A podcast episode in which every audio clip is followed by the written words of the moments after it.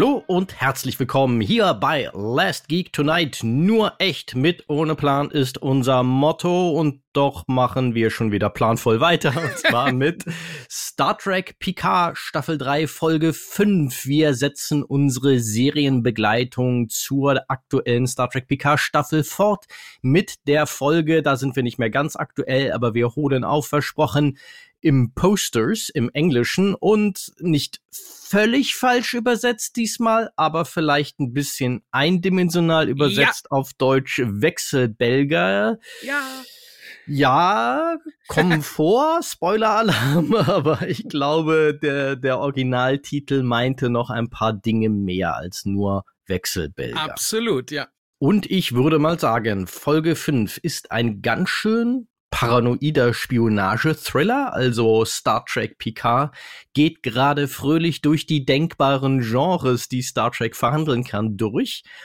Und es ist schon wieder eine mit Plot gut vollgepackte Episode. Äh, mhm. Äh, also habe ich beim Schreiben der Zusammenfassung wieder gemerkt, meine Güte, da fliegen die Plotpoints einem nur so um die Ohren. Und insofern würde ich sagen, ich begrüße erstmal, bevor ich hier weitersprote, Nessie. Das hätte ich jetzt fast vergessen. Schimpf und Schande über mich. Hallo Nessie. guten Morgen, guten Tag, guten Abend, je nachdem, wann ihr uns zuhört. Ah, ja, hallo Sebastian. genau, ich bin der Sebastian und äh, ich wollte nämlich schon lossprinten. Aber bevor ich lossprinte, wollte ich dich noch einmal fragen, Nessie.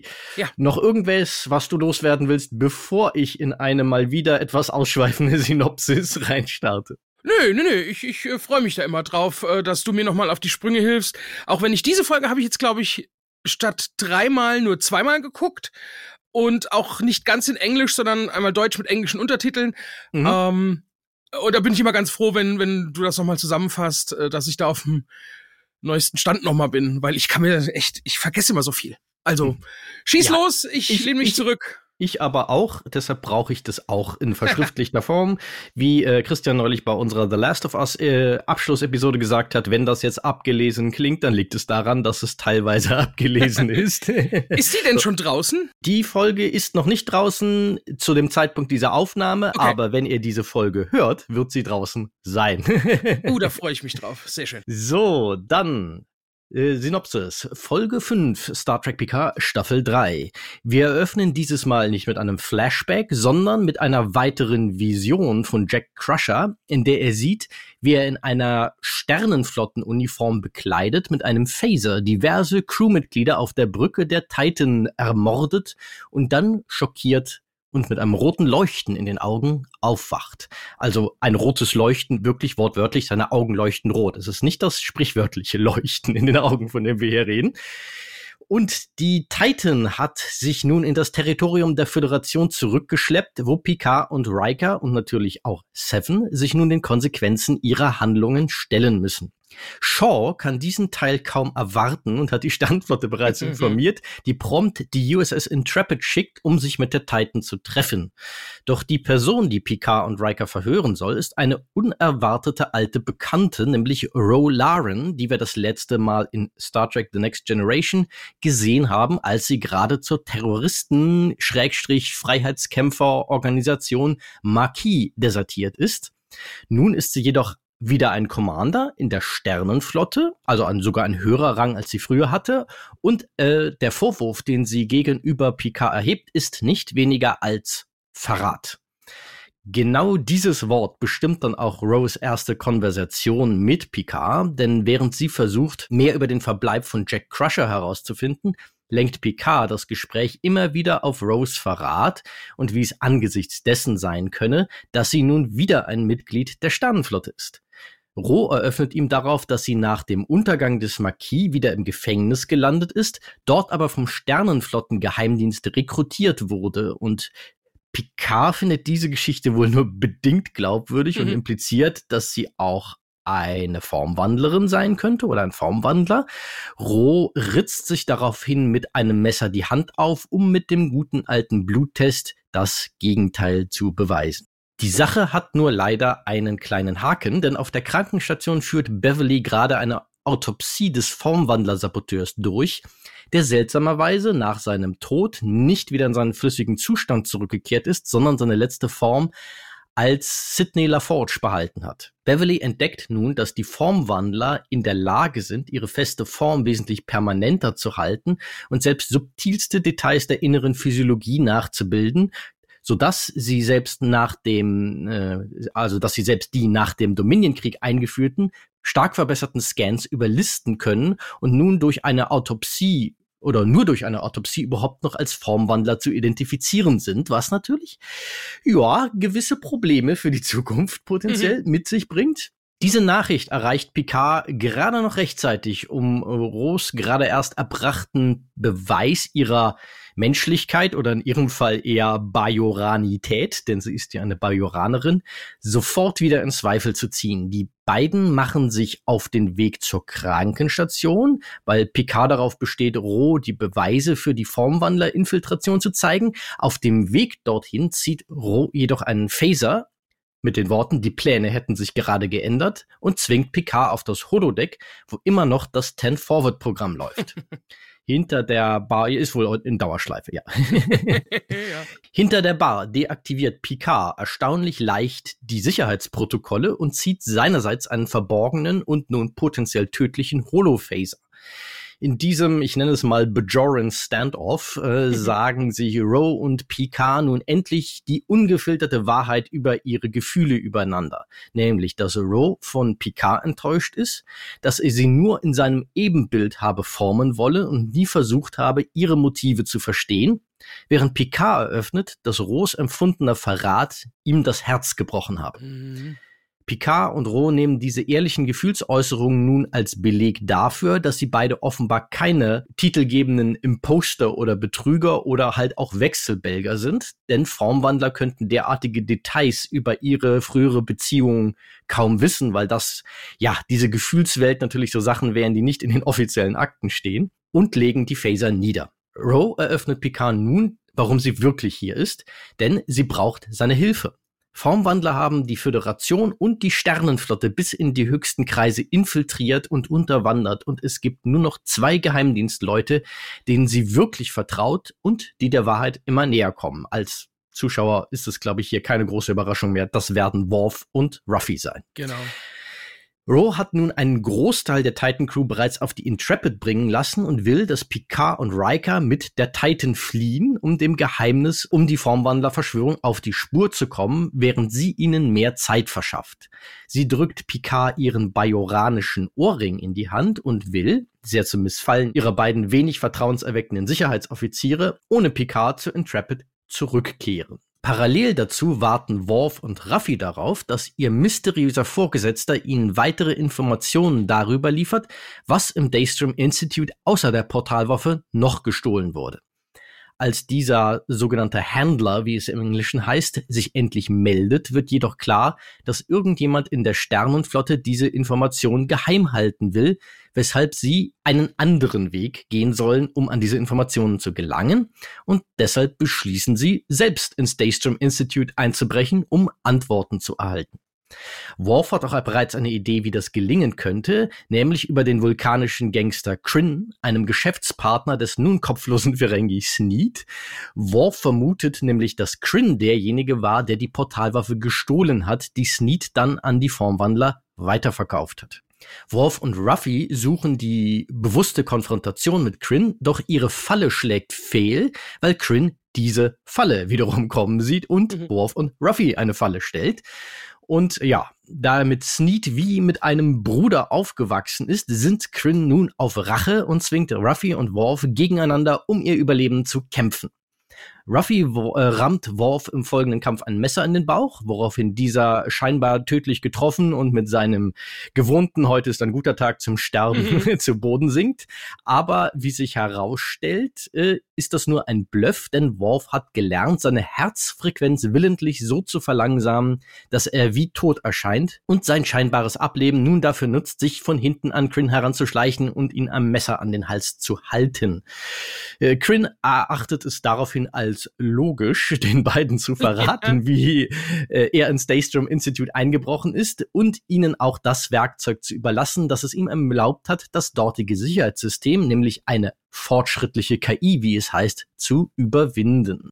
Parallel dazu ist Jack Crusher damit beschäftigt, nicht von Rohs zwielichtigen Begleitern gefangen genommen zu werden. Auf Picards Bitte hin steckt Seven ihn deshalb in eine Sternenflottenuniform, damit er auf dem Schiff weniger auffällt. Und zwar genau jene Uniform, in der er in seiner Vision die Brückencrew gemeuchelt hat, was in Jack zunehmend einen Fluchtreflex auslöst und er am liebsten so schnell wie möglich und so weit wie möglich von der Sternenflotte wegkommen würde. Während Roe mit ihrem Shuttle nun in Richtung der Intrepid zurückfliegt, weiht Picard Riker und Shaw in Roes Verschwörungsängste ein. Shaw ist zunächst wenig überzeugt, bis er eine sehr anschauliche Demonstration der Unterwanderung der Sternenflotte bekommt, als die beiden vermeintlichen Sicherheitsoffiziere eine Zeitbombe auf Rohs Shuttle aktivieren und sich mit Verstärkung auf die Titan zurückbeamen, um dort Jack Crusher gefangen zu nehmen. Doch dort haben sie die Rechnung ohne dessen düsteres Visionsgeheimnis gemacht, denn als das Quartett Jack konfrontiert, geht er in den vollen Jason Bourne-Modus und schaltet mhm. sie mit Leichtigkeit aus. Da Ro keine Chance sieht, die Bombe zu entschärfen, verabschiedet sie sich von Picard und bittet ihn, zu Ende zu bringen, was sie begonnen hat. Er ist nun mal wieder, muss man sagen, die einzige Hoffnung für die Föderation. Und Ro steuert ihr Shuttle in eine Warp-Gondel der Intrepid, damit diese die Titan nicht verfolgen kann. Die Intrepid signalisiert der Titan daraufhin, sich zu ergeben und bereitet sich zum Kampf vor. Und bei diesem Anblick beginnt nun auch Shaw an die Verschwörung zu glauben und befiehlt die Flucht. Picard rätselt derweil, warum ihn, äh, warum Ro ihm ihren Ohrring überlassen hat. Und Riker findet schnell die Lösung. Im Ohrring ist ein Datenspeicher mit den Ergebnissen ihrer bisherigen Untersuchung der Verschwörung versteckt und auch ein Kommunikationsgerät, das den Kontakt zu Worf und Raffi herstellt, die wenig überraschend die von Roh erwähnten letzten beiden vertrauenswürdigen Agenten sind. Auf der Krankenstation zeigt sich derweil Shaw sehr beeindruckt davon, dass Jack die vier Formwandler ausgeschaltet hat. Doch Beverly kennt ihren Sohn zu gut, um zu glauben, dass hier alles mit rechten Dingen zugeht. Auch Jack ist da voll ihrer Meinung und sagt, dass mit, äh, dass er zwar nicht weiß, was mit ihm vorgeht, aber was auch immer es ist, irgendetwas ist sehr verkehrt bei ihm. Und Schluss. Haha, das ist Folge 5 und auf die Gefahr hin, dass ich mich selbst zum letzten Mal zitiere, Puh. Ja, genau, puh. Das äh, ist genau das Richtige, was man da sagen muss. Meine Güte. was da alles drinsteckt wieder. Ja, also ich habe auch ehrlich gesagt, äh, ich habe die Folge jetzt auch zweimal gesehen. Ich hatte nämlich das Gefühl, ich muss die zweimal sehen, weil ich nach dem ersten Mal ein bisschen das Gefühl hatte, holla, die Waldfee, das ging jetzt aber alles schnell. ja, ja. Genau. Ich musste sie auch zweimal, also mindestens zweimal sehen. Erstens, weil ich das äh, immer versuche vor der Besprechung und zweitens, was mich leider sehr aufgeregt hat bei dieser Folge. Das hat nichts mit dem Inhalt zu tun, mhm. sondern tatsächlich äh, die Dunkelheit. Also das war mhm. die die ganze Zeit, äh, kam, es war ja schon schon immer sehr dunkel die die Serie äh, und wir haben ein bisschen drüber gewitzelt, aber in der Folge hat es mich extrem gestört, denn ich habe die zum ersten Mal geguckt bei Tage in einem Raum mit einem Fenster, wo Tageslicht reingefallen ist und auf meinem Tablet. Und da waren speziell die Szenen mit Ruffy und Worf unschaubar. Das war mehr so ein Schattenspiel. Mhm. Nur beim richtigen Schattenspiel ist der Hintergrund hell und da war hier Schatten, schwarze Schatten auf dunklem Hintergrund. Und das hat mich Boah, das hat mich total aufgeregt. Als ich ja, jetzt noch dunkel gekleidete, dunkelhäutige Leute vor ja. dunklen Hintergründen. Das ist eine interessante Kombination. Ja. Und das fand ich ganz schlimm. Ich habe es jetzt dann noch mal äh, bei bei Nacht quasi, als wohl es dunkel war draußen, auf meinem Laptop geguckt und da sind die Szenen wesentlich deutlicher zu erkennen. Insofern hat mich das wieder ein bisschen beruhigt, aber beim, erst, beim ersten Gucken hat mich das echt massiv gestört, weil ich wollte sehen, was da los ist, was da ab, abgeht. Ja, aber ja, das, das, ist, ist ein, ja. Das ist ein bisschen tatsächlich hier das, ich nenne es mal das Game of Thrones letzte Staffel-Syndrom mit der berühmten Schlacht gegen den, den Night King. Mhm. wo es ja auch einen mittleren Shitstorm gab, der aber nochmal, glaube ich, dadurch verstärkt wurde, dass sie dann der Folge auch noch die Seele aus dem Leib komprimiert haben, weil weder HBO damals zumindest noch in Deutschland Sky äh, die besten äh, Bildqualität hatten, also die, die höchsten Datenraten, was alles noch schlimmer gemacht hat. Aber ja, ich stimme dir zu, ich kann zwar verstehen, warum in mancherlei Hinsicht man das ästhetisch reizvoll findet und als ich das erste Mal abends auf äh, meinem OLED-Fernseher geguckt habe, mhm. der ja einen fantastischen Kontrast hat, ja. ging das auch in Ordnung. Aber es ist halt wirklich so, du musst dir eigentlich Kino-äquivalente ja, Sichtungsverhältnisse schaffen, damit dieses Konzept, was sie da ästhetisch fahren, funktioniert. Und da würde genau. ich auch ein Fragezeichen dran machen, ob das so eine ja, so eine kluge Wahl ist für ein Format, wo man davon ausgehen muss, dass die meisten Leute das, oder zumindest ein großer Teil der Leute, das eher so gucken, wie du es jetzt geguckt genau. hast. Im, im Und ich habe die Folge das zweite Mal bei Tageslicht Aha. geguckt, nämlich ja. morgens. Ja. Und ja, selbst mein OLED hat gesagt, so, nee, das schaffe ich jetzt nicht mehr. Nicht unter diesen Bedingungen. Du musst schon dunkel machen hier. Also da war es dann auch so, dass ja, ich gemerkt genau. habe, dann habe ich die Rollläden irgendwann runtergelassen, weil ich gemerkt habe, genau wie du sagst, der Raffi und Wolf-Plot ist einfach zu finster, um den genau. zu sehen. Und im, im, wir leben halt mal im Zeitalter von Streaming und man guckt überall, man guckt in der Bahn oder beim Frühstück oder wo auch immer. Ähm, ja, da ja, kann man einfach wenn, keine Kinoverhältnisse schaffen.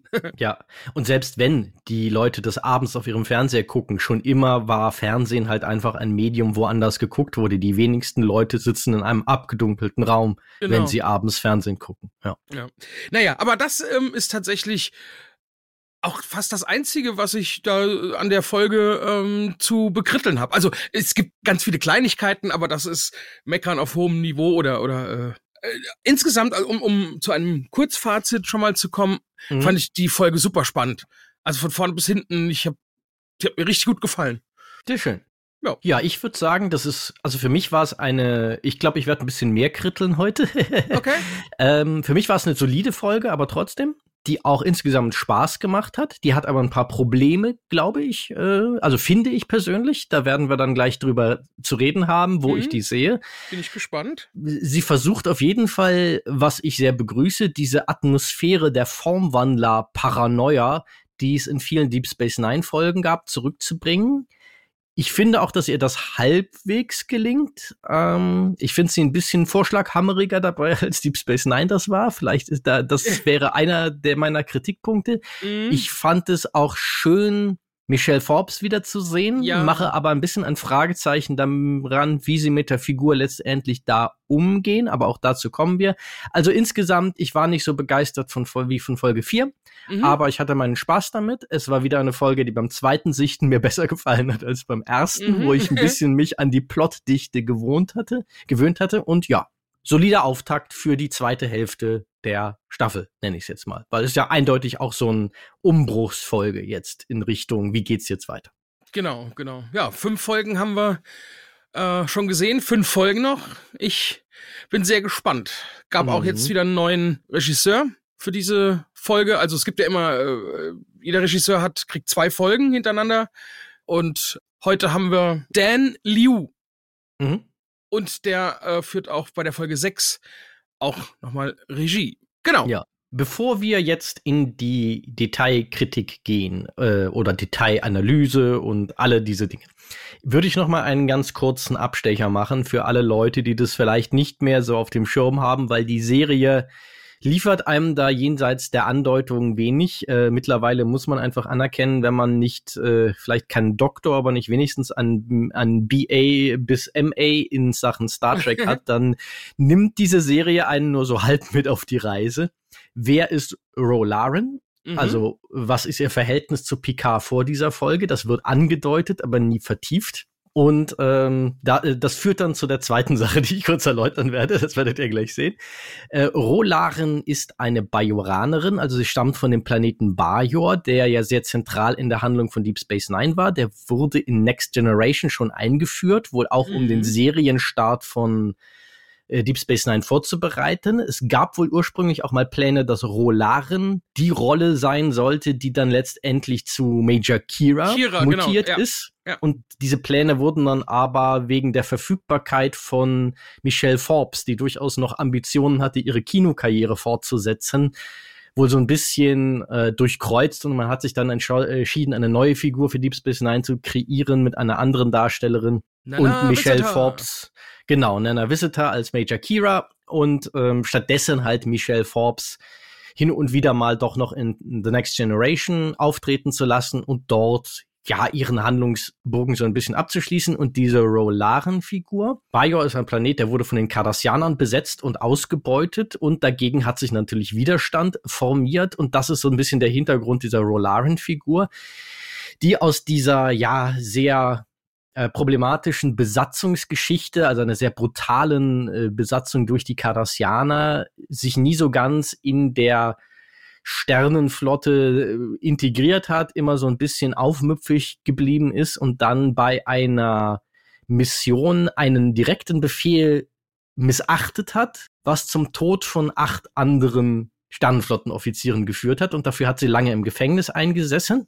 Aus dem wird sie jedoch wieder von einem Admiral herausgeholt, um den Marquis, da haben wir nämlich das zweite Ding, das erklärungsbedürftig mhm. ist, zu mhm. infiltrieren. Der Marquis ist eine Widerstandsgruppe, teilweise Bajoraner, aber auch ganz viele Bürger der Föderation, die dagegen aufbegehren, dass eine entmilitarisierte Zone zwischen dem Reich der Cardassianer und der Föderation geschaffen wurde, wo jetzt teilweise so Planeten drin sind und die Cardassianer dort mit allen Mitteln, die ihnen zur Verfügung stehen, die nicht-kardassianische Bevölkerung zu drangsalieren, um sie dort äh, zu vertreiben. Dagegen gibt's halt diese Widerstandsgruppe. Und ja, wie sich herausstellt, will dieser Sternenflottenadmiral dem Marquis einen Anschlag auf die Kardassianer in die Schuhe schieben. Das ist ein Komplott zwischen diesem Admiral und den Kardassianern, um den Marquis völlig zu diskreditieren und ja, ihn mit der vollen militärischen Härte auch von Sternenflottenseite verfolgen zu können.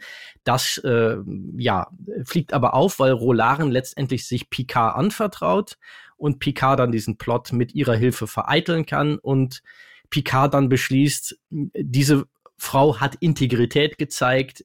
Äh, ich mache es jetzt zu meiner Aufgabe, ich hole sie auf die Enterprise als Offizier und mache es zu meiner Aufgabe, sie bei ihrer Rehabilitation zu unterstützen und bei ihrer Reintegration und diese Frau soll eine zweite Chance erhalten. Bei einer weiteren Mission, wo es darum geht, den Marquis zu infiltrieren, jedoch fängt Rolaren an, an, äh, äh, naja, daran zu zweifeln, wo ihre Loyalität hingehört und entschließt sich letztendlich dann, äh, sich dem Marquis anzuschließen, weil sie die Art, wie die Sternenflotte mit ihm umgeht, für falsch hält und Picard fühlt sich davon halt verraten. Also für ihn ist es nicht nur ein, ja, ein, ein, eine Tragödie, dass einer seiner Offiziere desertiert, sondern für ihn ist es halt auch einfach, weil er diese junge Frau so unter seine Fittiche genommen hat und versucht ihr eine zweite Chance zu geben, ist das halt auch eine massive persönliche Kränkung für ihn. Und in Next Generation endet aber der endet ihre Story genau damit. Also die wird nie so ganz aufgelöst. Damit mhm. ist sie halt gesetzt. Ich weiß nicht, ob sie da vielleicht mal Pläne hatten, das in Deep Space Nine wieder aufzugreifen, haben sie aber faktisch nie unmittelbar gemacht. In Deep Space Nine wird die Geschichte des Marquis zu Ende erzählt, weil die Cardassianer sich dann irgendwann mit dem Dominion, also dem Reich, das von den Formwandern kontrolliert wird, verbindet, verbündet und ähm, die Macht des Dominions dann genutzt wird, um den Marquis endgültig zu vernichten. Und in diesen Wirren muss dann ja Rolaren irgendwie verschwunden sein und sich mhm. der Föderation wieder gestellt haben. Ja. Das ist so ein bisschen der Background des Ganzen. Aber ihr Handlungsfaden wurde halt nie wirklich aufgelöst in Next Generation und in Deep Space Nine dann auch nicht mehr so richtig. Okay, boah. Aber das, also das hatte ich ja alles gar nicht mehr auf dem Schirm. Meine Güte, das, äh, da muss man ja ganz schön viel noch wissen von damals. Das ist jetzt auch schon meine, lange her. Du kapierst natürlich irgendwie, irgendwas hat Rolaren gemacht, um Picard diese, bei Picard dieses Gefühl des Verrats auszulösen und du kapierst auch, dass da eine persönliche Kränkung im Spiel ist, aber ja, ich finde es so, so ganz unwesentlich. Man muss sich hier nicht an jedes Detail erinnern, aber an dieses Ding, dass sie dem zum Marquis desertiert ist. Ich finde, und was der Marquis überhaupt war, ich finde, da fehlt was in dieser Folge, wenn man das so gar nicht mehr weiß. Mhm. Also da, da ist schon so eine Lücke und das ist zum Beispiel auch ein Kritikpunkt, den ich daran üben würde. Es ist schon jetzt sehr in Anspielung auf Marvel, das Star Trek Cinematic Universe, wo du jeden krummen Handlung aus anderen Medien kennen musst, um zu kapieren, was hier vor sich geht. Mhm. Und da bin ich jetzt nicht der größte Freund von. Ich wusste diese Dinge ausreichend, also in dieser Detailliertheit musste ich es nochmal nachlesen, um mich an alle Details zu erinnern. Aber ich wusste es ausreichend, dass das für mich funktioniert hat. Aber nicht jeder hat in seinem Leben Star Trek The Next Generation mehrfach gesehen und Deep Space Nine mehrfach gesehen. Das kann man nicht erwarten. Und bei manchen Leuten wird das jetzt auch 20 Jahre her sein. Ja. Hu, ja. hu, ja. Also wie gesagt, mache ich ein Fragezeichen daran, ob das so glücklich ist, wie sie damit umgegangen sind und der, die Zeit, dem sie diesem Plot eingeräumt haben. Vor allem, äh, ich habe mir auch äh, aufgeschrieben eine Frage an, an dich, weil das ist ja nicht nur, äh, dass Picard verraten wurde von, von irgendjemanden, der, die ihm unterstellt war. Er ist ja wirklich, er sagt ja sogar, du hast mir das Herz gebrochen. Mhm. Und da dachte ich so, hä? Habe ich da irgendwas verdrängt? Äh, waren die wirklich damals so dicke, dass, dass er wirklich, das klingt ja wie, wie, wenn sie ihn verlassen hätte, so, äh, also aus der Beziehung. Dachte ich so, hä, habe ich da irgendwas verpasst? Aber äh, äh jein. Also ich finde den Begriff auch unglücklich gewählt. Auch das so ein Detailkritikpunkt. Aber man kann natürlich schon da so ein gewisses, was natürlich auch in diese Gesamtgemengelage, äh, insofern finde ich es nicht verkehrt, dass sie sie zurückbringen, dieser dritten Staffel gut reinpasst, wo es ja so viel um Familie und Picards Verhältnis zu dem Konzept von Familie geht. Ich glaube schon, dass er roh wie auch einen Teil eben seiner Enterprise-Familie gesehen hat. Bist du so eine und, Tochter, oder? Genau, und vermutlich von allen am ehesten wie so eine Vater-Tochter-Beziehung. Ja. ja. Okay, dann, äh, ja, dann passt der Satz auch wiederum gut rein. Ja, aber auch da ist halt meine Kritik, dass der braucht Kontext, sonst wirft er genau die Fragen auf, die er bei dir offenbar aufgeworfen ja, hat. Genau. Weil das kann man auf so viele Arten falsch verstehen, wenn man da nicht diesen Background hat. Ja, ich hab, dachte direkt dran, die müssen ja eine super innige Beziehung, in welcher äh, Weise auch immer, gehabt haben, dass, dass man jemand das Herz brechen kann. Und aber gut, jetzt ähm, so mit dem Hintergrundwissen ergibt das für mich Sinn und ist auch okay dann, ja. Mhm. Ja, wenn wir gerade bei dem Thema sind, dann äh, bringe ich vielleicht auch mal meine Kritik an der Art, wie sie Rolaren hier zurückbringen, zu Ende. Was ich nämlich ein bisschen schade finde, ist, das ist eine Figur, die jetzt natürlich in Next Generation nicht riesig war. Man möge mich korrigieren, wenn ich da jetzt Quatsch erzähle. Ich glaube, sie muss so um die sechste Staffel herum eingeführt worden sein. Ich glaube, das ist richtig. Und ist letztendlich, war sie ja kein Serious Regular an dem Punkt. Also sie war so ein Recurring nee, nee. Guest Star, die immer mal wieder aufgetreten ist, die auch im, genau. im Endeffekt nur in einer Handvoll Folgen drin ist. Aber sie hat schon Eindruck hinterlassen. Zum einen, weil Michelle Forbes halt damals auch schon eine sehr etablierte und auch eine sehr gute Schauspielerin natürlich war. Mhm. Das heißt, das war schon so ein bisschen, da war schon ein bisschen Wirbel drum, als die bei Star Trek dann aufgetaucht ist und es ist auch eine sehr starke Figur, finde ich, gewesen, die durchaus Spuren hinterlassen hat in dieser Handlung. Mhm. Und auch mit einer der wenigen ja wirklich durchgängigen Charakterplotlinien in Next Generation war äh, und mit hervorgerufen hat und natürlich dann diese ganze wiederkehrende Geschichte mit dem Marquis eingeführt. Also das ist eine Figur, die hat jetzt zwar nicht irgendwie zig Stunden Screentime in Next Generation gehabt, aber die hat schon Gewicht. Und deshalb finde ich es etwas unglücklich, dass in der gleichen Folge, in der sie sie einführen, diese, sie diese Figur gleich umbringen. Also nicht, dass ich grundsätzlich kritisiere, dass sie es tun. Das ist okay. Der mhm. Kontext ist okay. Ja. Aber ich finde, es geht mir zu schnell.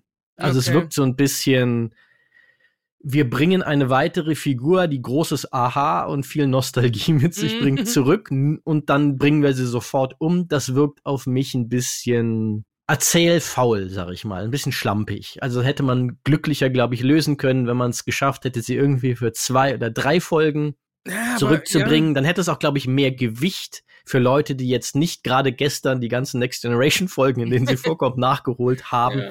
gehabt, ihr Tod, weil der, das Gewicht, das sie für Picard als Figur hat, ist sehr, sehr hoch. Ja. Und ich finde, es bleibt mir ein bisschen zu sehr auf der Ebene der Behauptung für den Zuschauer, wenn er jetzt nicht super tief in diesem rolaren Thema drin ist. Und das finde ich, das finde ich einfach schade. Das finde ich mhm. ein bisschen schade, ja. Ja gut, aber die haben halt nur noch fünf Folgen und äh, die Folgen sind jetzt schon so vollgepackt mit mit äh, Story. Äh, hm.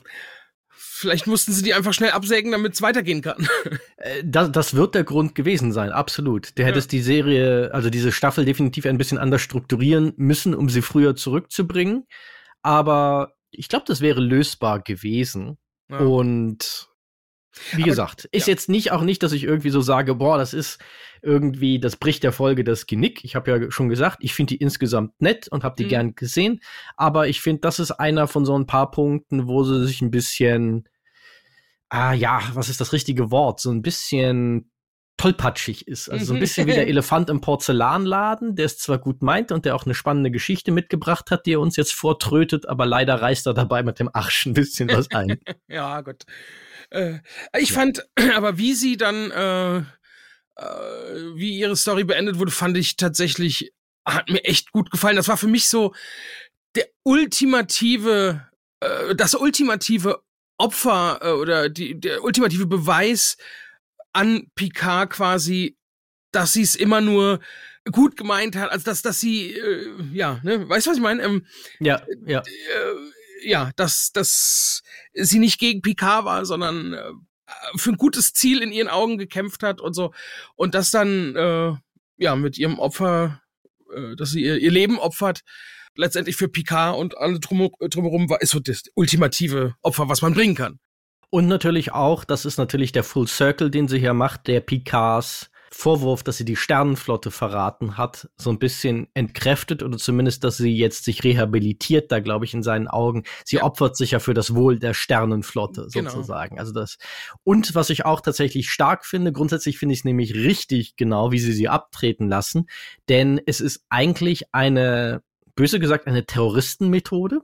Mhm. Und es ist deshalb schon in Character, Rolaren war immer eine sehr extreme Persönlichkeit in Next Generation und sie hat ja diese faktische, wie auch immer man den Marquis sehen will, ob man eher den Aspekt des Freiheitskämpfers ähm, betonen will, aber es hat halt natürlich auch in der Vorgehensweise schon dieses typische Partisanen, mhm. Schrägstrich Richtung Terroristenvorgehen, ja. das der Marquis immer wieder in den Tag gelegt hat. Und deshalb ist, dass sie sich letztendlich mit einem Selbstmordattentat ähm, ja, verabschiedet, so was relativ krass ist, aber es ist in Character und ich finde es konsequent für diese Figur.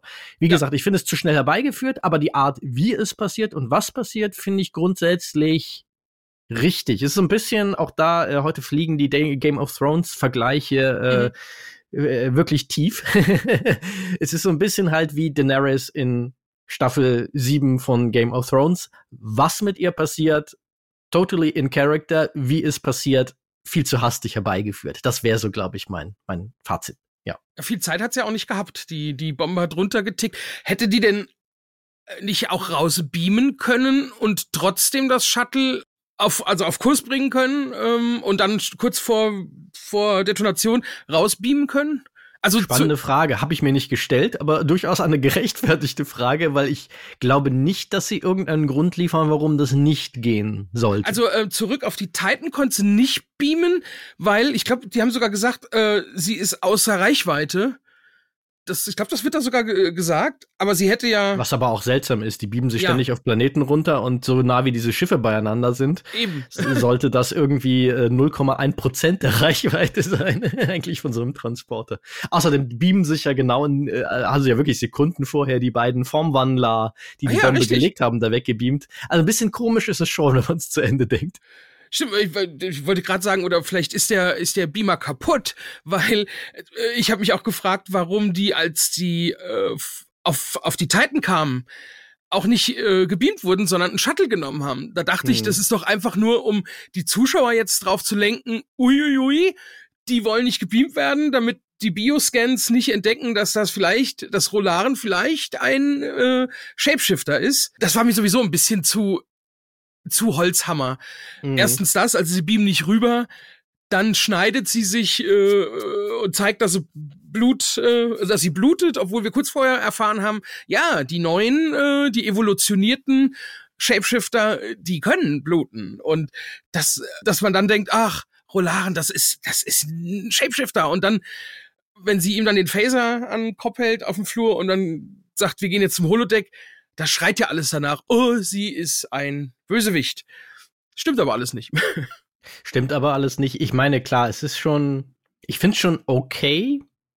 Ah, ich weiß nicht. Je mehr ich jetzt drüber nachdenke, es ist so ein bisschen, die Serie setzt sich da leider mit der Art, wie das in dieser Folge gestaltet ist, glaube ich, erzählerisch so ein bisschen zwischen alle Stühle. Es ist, glaube ich, okay für ein Publikum, das jetzt nicht diesen großen Rolaren-Background hat weil man da dann einfach denken könnte, ja, vielleicht ist sie einfach eine Formwandlerin, Mhm. als jemand, der den Background hatte und um die Bedeutung dieser Figur im Gesamt Star Trek Lore weiß, dachte ich halt, wäre nur dann für mich akzeptabel, wenn die echte Rolaren irgendwann noch auftritt und sie ihren vernünftigen Abschluss geben, weil die Schauspielerin zurückzubringen, nur um dann herauszustellen, sie ist aber in Wirklichkeit ein Formwandler.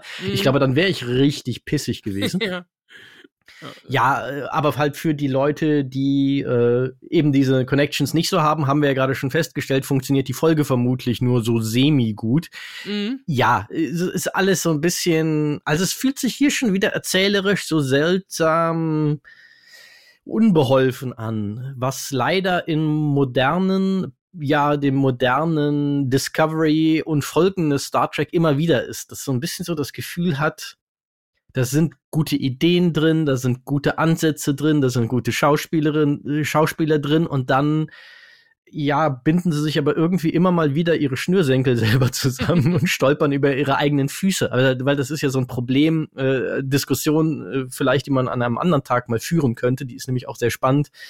Mich bei Discovery immer wieder gestört hat, die mich so nett ich die Serie insgesamt finde, mich auch bei Strange New Worlds immer wieder stört.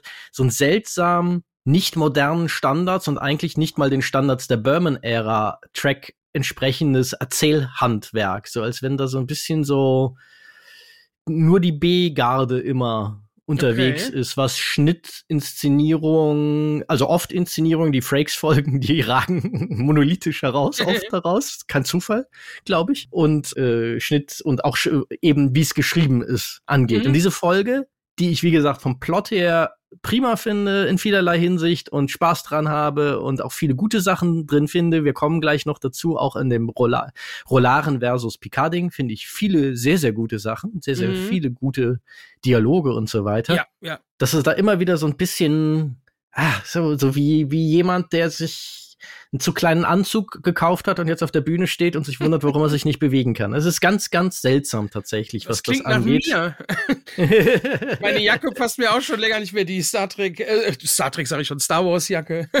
naja, äh, aber ich stelle mich trotzdem auf die Bühne, ist doch. Weil die Leute es trotzdem mögen, so. ja, ja. Äh, Ja, aber das ist, aber das, ich will diese Diskussion jetzt auch gar nicht ausarten Ja, lassen, nee, weil ich genau. glaube, das sollte man, vielleicht sollten wir da lieber einfach mal einen großen Podcast mit Gast dazu ansetzen, irgendwie Genau, genau. Äh, zu diesem Thema. Ähm, Ich rufe mal Michelle Forbes an, vielleicht hat die kurz Zeit. ja. Die war ja schon mal auf der FedCon. Einmal. Mhm. Äh, ist aber auch schon wieder einige Jahre her. War cool. Die könnte gerne noch mal kom- wiederkommen, finde ich. Ja, Ja. Die, die würde ich auch tatsächlich gerne mal sehen, weil ich finde das eine super gute Schauspielerin. Ich weiß über die als Person jetzt sehr, sehr wenig. Aber ich habe mich auf jeden Fall, das muss auch mal nochmal deutlich gesagt sein, ich habe mich sehr gefreut, sie hier wiederzusehen. Weil es Mhm. ist jetzt nicht so die offensichtlichste Star Trek-Figur, aber es ist eine spannende Star Trek-Figur, um sie mal zurückzubringen. So, ich gucke gerade mal, sie ist 65 geboren. Das heißt, sie ist 35, 55, 58. Ah, okay, also noch keine 60, weil die, die sieht einfach auch jetzt noch top aus. Als sie Mhm. da aufgetaucht ist, dachte ich, wow, und die hat nichts machen lassen. Um mal wieder auf, äh, ich äh, nenne keine Damen. Also, Nee. Übrigens, äh, ich musste so lachen, äh, das werden jetzt wahrscheinlich nur FedCon-Gänger verstehen, als ähm, Picard und Riker auf Rolaren treffen und als dann Riker sagt, Rolaren. Und ich dann ganz laut, wow, weil. ja, ich verstehe es auch nicht. Okay, klär mich auf. Nein, genau, weil äh, Jonathan Frakes ist bekannt dafür, auf Conventions, wenn er auf die Bühne kommt, ganz laut zu singen, Volare. Und dann das Publikum, wow. Und er sagt dann Rolaren und ich, wow. Ich musste so lachen. Also es, das hat mit Sicherheit nichts damit zu tun, aber das ist so eine lustige. Also Con-Gänger werden jetzt ähm, hoffentlich auch schmunzeln, wenn sie da an die Szene denken oder das nochmal sehen.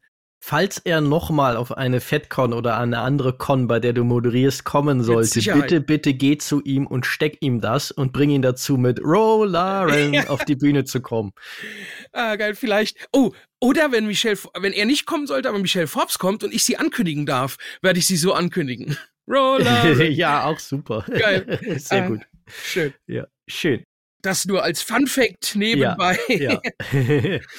Bleiben wir dann aber vielleicht, wo wir ja jetzt schon volle Kanne dabei sind, doch noch mal bei genau diesem Plot zwischen Picard und Olaren, mhm. weil was ich tatsächlich mega finde ist und auch sehr durchdacht ist, wie sie diesen Konflikt, wie sie den darstellen und wie sie ihn austragen, mhm. weil die Dialoge, die gegenseitigen Vorwürfe, die sie einander machen, finde ich super durchdacht. Mhm. Es bildet perfekt, finde ich, beide Figuren und ihre jeweilige Haltung, die sie dazu haben würden, ab. Und auch den Verlauf, den es nimmt, dass sie über emotionale Ehrlichkeit mhm. wissen, dass sie es, also dass ihr Gegenüber äh, die Person ist, die sie zu behauptet zu sein, finde ich absolut mega, weil man hier einfach merkt, das sind zwei Menschen, die wirklich beide auf ihre Art zutiefst gekränkt waren von dem, was die jeweils andere Person über sie gedacht hat mhm. und wie das zu Ende gegangen ist und die wirklich, also das ist, man muss es wirklich so nennen, es ist eine Vater-Tochter-Beziehung im Endeffekt, eine Ziehvater-Ziehtochter-Beziehung, ja. ja. Und das, äh, diese Szene hat mir äh, war für mich so, also es gibt ja bei jeder Episode sowas. Und was haben wir heute gelernt? so äh, als Fazit danach. Und das war die Szene, wo ich das, das, äh, wo ich das rausziehe, was man lernen kann, und zwar einfach Kommunikation. Menschen redet miteinander. Die haben 30 Jahre lang nicht mehr miteinander geredet und waren gegenseitig zu Tode gekränkt. Hier haben sie in relativ kurzer Zeit einfach mal miteinander gesprochen, waren zutiefst ehrlich und, wie du sagtest, emotional äh, ehrlich zueinander. Und schwupps hat sich das geklärt, das Problem. Mhm. Also einfach kommunizieren. Das ist, finde ich, das, äh, was man aus dieser Folge lernen kann. Wobei es bei diesen beiden Figuren man die Frage stellen muss, ob sie nicht diese, diese 30 Jahre gebraucht haben, letztendlich, weil die Figuren, ja.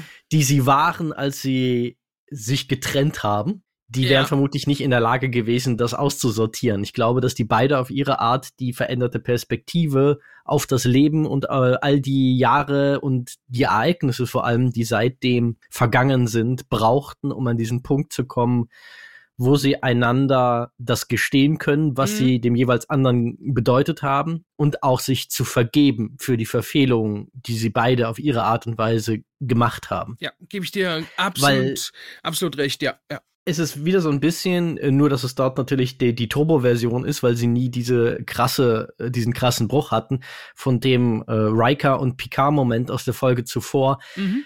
Die Vorwürfe, die sie sich gegenseitig machen, beide haben einen guten Punkt. Es ist halt nicht irgendwie, dass man so sagt, so, na, Picard hat recht oder na, Rolaren hat recht, sondern beide haben sie gute Argumente ja. so zu fühlen, dafür, dass sie so fühlen, wie sie fühlen. Also es ist nachvollziehbar. Ja, das macht Star Trek halt auch schon immer gut. Da gibt's nicht äh, immer nur schwarz und weiß. Äh, da, da ist auch viel dazwischen und das war in der Szene ganz, ganz stark zu sehen. Und ähm, ja, ich bin, ich meine, äh, Picard hat ja selbst äh, gesagt, er hat sich 30 Jahre auf diese Ansprache vorbereitet oder auf dieses Gespräch. Mhm. Also das, das ähm, äh, stimmt dir ja zu, dass du sagst, die haben einfach die Zeit gebraucht, um erwachsen oder erwachsener zu werden. Aber trotzdem, auch, auch wenn es Zeit braucht, trotzdem miteinander sprechen. Man kann es ja immer mal wieder probieren. Und wenn man dann merkt, man ist immer noch nicht erwachsen genug, dann wartet man halt noch ein bisschen. Aber es ist nie, nie zu spät, irgend sowas aus der Welt zu schaffen. Ja. Also, wenn das die Message ist da draußen, wenn ihr irgendwelche alten Freunde habt, Familie oder irgendwas, probiert einfach nochmal mit den Personen zu sprechen. Man kann es, ja. es kann, kann nur also ja, mehr als keinen Kontakt danach kann nicht passieren. So. ja. Weise Worte vom Nessiers, ja. und äh, ja, ist, äh, ein Thema, das mich auch gerade durch unsere Serienbegleitung verfolgt, The Last of Us, I'm looking at you, ähm, bei dem Thema. Genau, ich finde es auch, dass Michelle Forbes spielt das sensationell. Ich muss leider sagen, wo es ein bisschen drunter leidet, ist, sind Patrick Stewarts wachsende Probleme damit, diese Picard-Figur zu bändigen für sich. Mhm. Weil ich fand, dass er sich da leider für einen Schauspieler, der immer ein Meister des subtilen, nuancierten Spiels war, sich hier ganz schön durch seinen oh, grummeligen Hass durchgrimassiert. Ja. Es ist ja. riesig, was er da spielt für seine Verhältnisse. Es ist schon fast Bühnenspiel. Mhm. Das bin ich von ihm nicht gewohnt, dass er das vor einer Kamera macht. unser Christian hat mich darauf hingewiesen, auf einen Auftritt von ihm bei Stephen Colbert in einem Interview. Und äh, wo er tatsächlich im Interview bedingt kohärent noch war. Mhm. Und ich fürchte tatsächlich ein bisschen, auch mit, mit Äußerungen, die Jonathan Frakes gemacht hat, dass man darauf geachtet hat, dass Patrick Stewart nur halbe Drehtage hat und so weiter. Okay. Ich fürchte, man muss einfach akzeptieren, ja, äh, dass das jetzt auch so ein bisschen sein, sein, sein Schwanengesang als Schauspieler mhm. ist und dass er vielleicht doch unter leichter einsetzender Altersdemenz leidet und es einfach nicht mehr besser ja. geht. Also für jemanden, der vielleicht einsetzende Altersdemenz hat, ist er immer noch ein fantastischer Schauspieler. Er hat, wie gesagt, da habe ich ja schon in der letzten Folge gesagt, diese Präsenz, die ihm nie jemand wird nehmen können. Mhm. Aber ja, es tut mir ich reite auch nur deshalb so drauf rum, nicht um Patrick Stewart ans Bein zu pissen, sondern im Gegenteil, weil es mir so ein bisschen weh tut, das mhm. mit anzusehen. Einen Schauspieler, den ich wirklich zutiefst verehre, wie kaum einen anderen, so zu sehen, wie er langsam ja, es ist auf so eine seltsame Art und Weise auch so ein bisschen wie seinen eigenen Eltern dabei zuzusehen, weil er halt so eine, mit seiner Figur eine so wichtige Rolle in meiner Jugend gespielt hat. Mhm. So ein bisschen wie seinen eigenen Eltern beim Altern zuzusehen und zu sehen, wie die gewisse Dinge nicht mehr können und nicht mehr so wach und helle sind, wie man das von früher kannte. Und so ein bisschen so fühlt es sich auch an und es tut ein bisschen weh, leider. Ja, deshalb kein, keine bösartige, keine böswillige Kritik, sondern einfach nur eine Feststellung. Leider ist er dann nicht mehr der Alte. Ja. Aber wer ist das schon? Hm, das mit über 80. Ja, äh, William Shatner, der ist jetzt, hatte, herzlichen Glückwunsch, der hatte vor ja, einer Woche William oder so. Shatner, also das ist die Antwort auf die Frage, wer ist das schon? William Shatner, der, der stirbt einfach nie. Ja. Wie alt ist er? 312 mittlerweile? Man weiß es nicht. Ähm, ich, hat er nicht gerade seinen 92. Geburtstag äh, gefeiert? Äh, ich meine, vor ein paar ich, Tagen. Ja, ich sage, vor einer Woche ungefähr. Äh, hm. ich glaube ja. sogar 93, aber irgendwas ja. in der in der Richtung. Äh, ich habe mich da lust, äh, lustigerweise, nee, just, das wollte ich sagen, just äh, gestern auf Tour mit, mit Schauspielkollegen unterhalten, die gemeint haben, ja, aber der hat ja einen ganz äh, schön ungesunden Lebenswandel und so. Und ich dachte so, aber Moment mal, der war im Weltall, da wirst du doch vorher ordentlich durchgecheckt, ob du das überhaupt überlebst. Also ich glaube, ich glaube schon, dass der noch gesund ist. Sonst hätten die den dann nicht mitgenommen.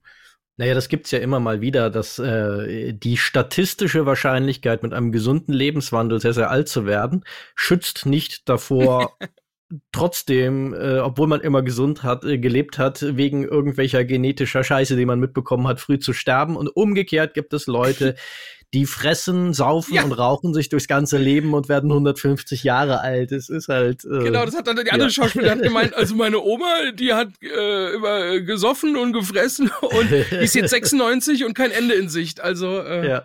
das hat mich wiederum auf einen Vizo-Song, äh, äh, an Vizo-Song erinnert. Da besingen die das nämlich. Egal, wir schweifen ab. Äh, ähm, ja. Aber das, das ist tatsächlich so ein Ding, das zieht es für mich ein bisschen runter. Ja, okay. Mhm. Weil er leider nicht, also wenn diese Szene mit einem Peak Patrick Stewart wäre, glaube ich, der absolute Hammer gewesen. Mhm. So finde ich sie sehr gut, aber sie nicht, nicht brillant, ja. ja. Wo wir gerade bei der Szene sind, da habe ich noch mindestens zwei Sachen. Also einmal haben die, liegt das irgendwie am Budget, dass die scheinbar wenige Sets nur haben? Also die kehren immer wieder auf diesen, irgendwo habe ich gelesen, Rave-Planeten zurück und die kehren immer wieder übers Holodeck äh, in, in, nach zehn vorne zurück haben die kein Geld für neue Sets oder warum kommen glaube, die immer wieder ja. zurück? ah, ich glaube tatsächlich, dass es so ist, weil das ist mir auch schon aufgefallen, dass Metallus Prime auch klein wirkt. Ja, auf eine seltsame total. Art und Weise, so als wenn dieser ganze Planet aus dreieinhalb Straßenzügen besteht, die auch nicht sehr ausladend sind. Ja. Das wird auch ein bisschen was mit der, wir haben die Limitationen ja auch schon mal im Kontext unseres Deep Dive in Obi-Wan Kenobi äh, thematisiert. Sie setzen ja auch bei Star Trek sehr viel auf diese, diese Virtual Production Technik mit dem Volume, also diesem LED. Ach, ist das so? Ach, das wusste ich gar nicht. Ja, genau. Das haben sie in der, glaube in der dritten Staffel von Star Trek Discovery äh, begonnen und jetzt Strange New Worlds und auch die späteren Picard-Staffeln arbeiten da auch sehr, sehr viel mit. Also ich glaube Staffel 2 noch nicht, weil das ja auch super viel einfach in der Vergangenheit spielt, wo du einfach auf die Straße gehen kannst und an Los Angeles drehen kannst. Ja. Das ist auch okay. Aber in Strange New Worlds wird es sehr viel verwendet, in Discovery wird es sehr viel verwendet. Ich würde darauf tippen, dass zum Beispiel Metallus Prime bestimmt auch eine Mischung aus Sets im Vordergrund und Volume im Hintergrund ist. Mhm. Und das sieht natürlich super gut aus. Macht auch Sinn, dass eine Produktion wie Star Trek das einsetzt, aber es begrenzt halt auch, wie viel Größe du erzählen kannst, weil wenn die Schauspieler da drin halt sich zehn Meter bewegen, dann stehen sie halt vor der LED-Wand und dann ist vorbei. Ja, äh, ja. Und dementsprechend ist der Nachteil oft, wenn du nicht sehr geschickt damit umgehst, dass Szenen am Volume sehr statisch wirken, weil es sehr eingeschränkt ist, wie viel Schauspieler sich darin bewegen können. Ja. Und ich fürchte, dass Picard hier leider auch ein bisschen darunter leidet. Ich weiß jetzt nicht, ich glaube nicht, dass das, äh, glaube, dass das 10-Forward-Ding einfach ein ganz normales Set ist. Das wird kein Volume sein, aber auch hier. Ja. ich glaube, sie haben ein solides Budget, aber nicht das Budget, um da ständig zu variieren. Und was mich tatsächlich ja, gestört ist jetzt zu viel gesagt, aber irgendwie, ne, die gehen da rein und, und dann sagt Rolaren, das Schiff hat dünne Wände, äh, können wir äh, Musik anmachen. Also ich habe noch nie in keiner Star Trek Folge gesehen, dass jemand irgendwie da an die Wand klopft und sagt, mach die scheiß Simulation leiser.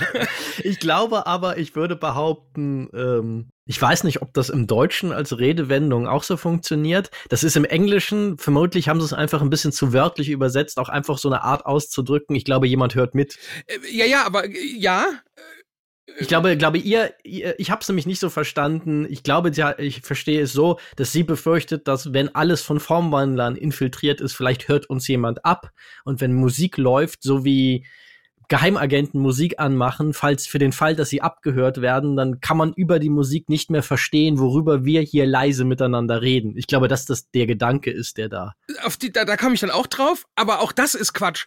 Die leben im wievielten Jahrhundert? 25. Jahrhundert oder wo sind wir? 24, also weit, weit in der Zukunft.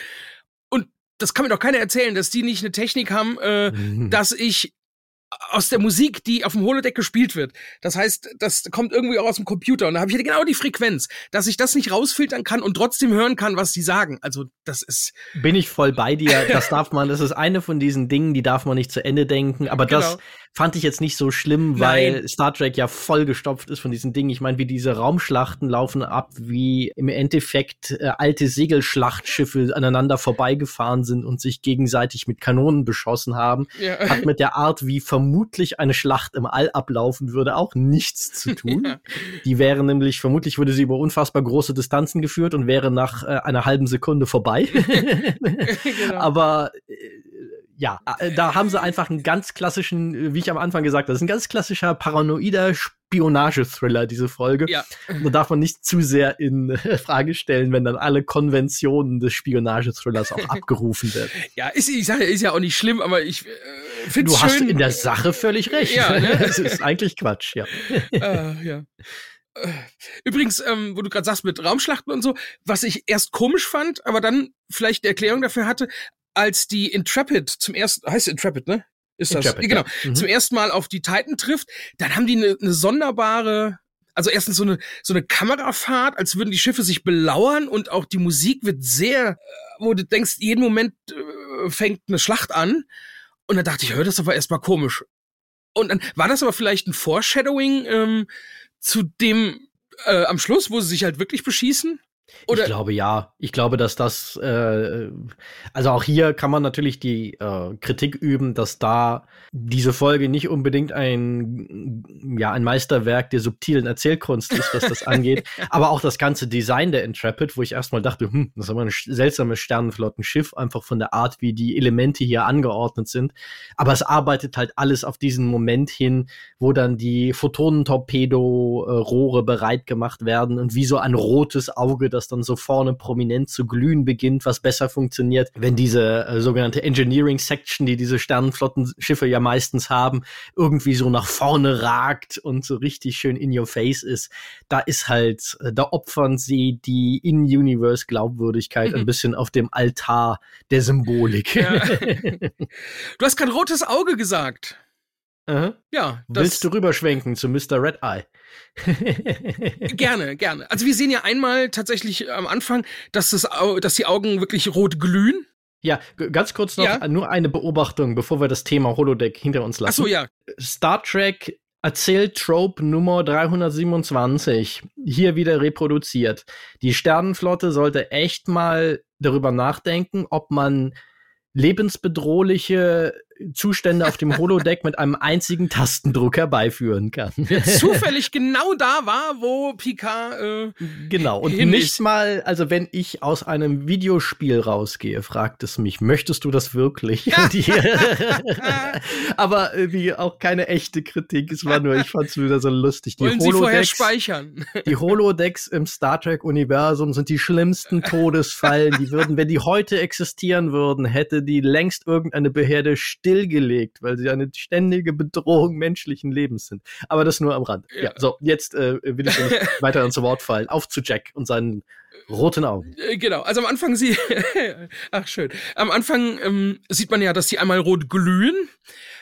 Dann später, als er nochmal die Vision hat äh, im Transporterraum, mhm sind seine Augen auch noch mal rot, aber das ist kein Glühen, das ist ein Spiegel. Es werden äh, irgendwas wird gespiegelt, aber auch nicht das, was er sieht. Ich meine, man würde da in den Augen diese Visionen sehen, die er eine Folge vorher hatte mit dieser Tür und diesem diesem äh, Feuersturm und so.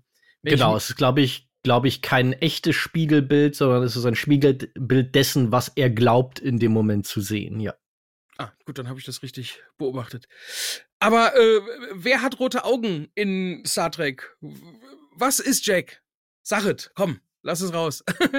Ist, also äh, hast du eine äh, tatsächlich eine äh, Arbeitshypothese, wo du denkst, das halte ich für wahrscheinlich? Nee, null. Nein, also, nein, okay, weil ich äh, es klang jetzt fast so wie ich habe es rausgekriegt. Nein, um Gottes Willen.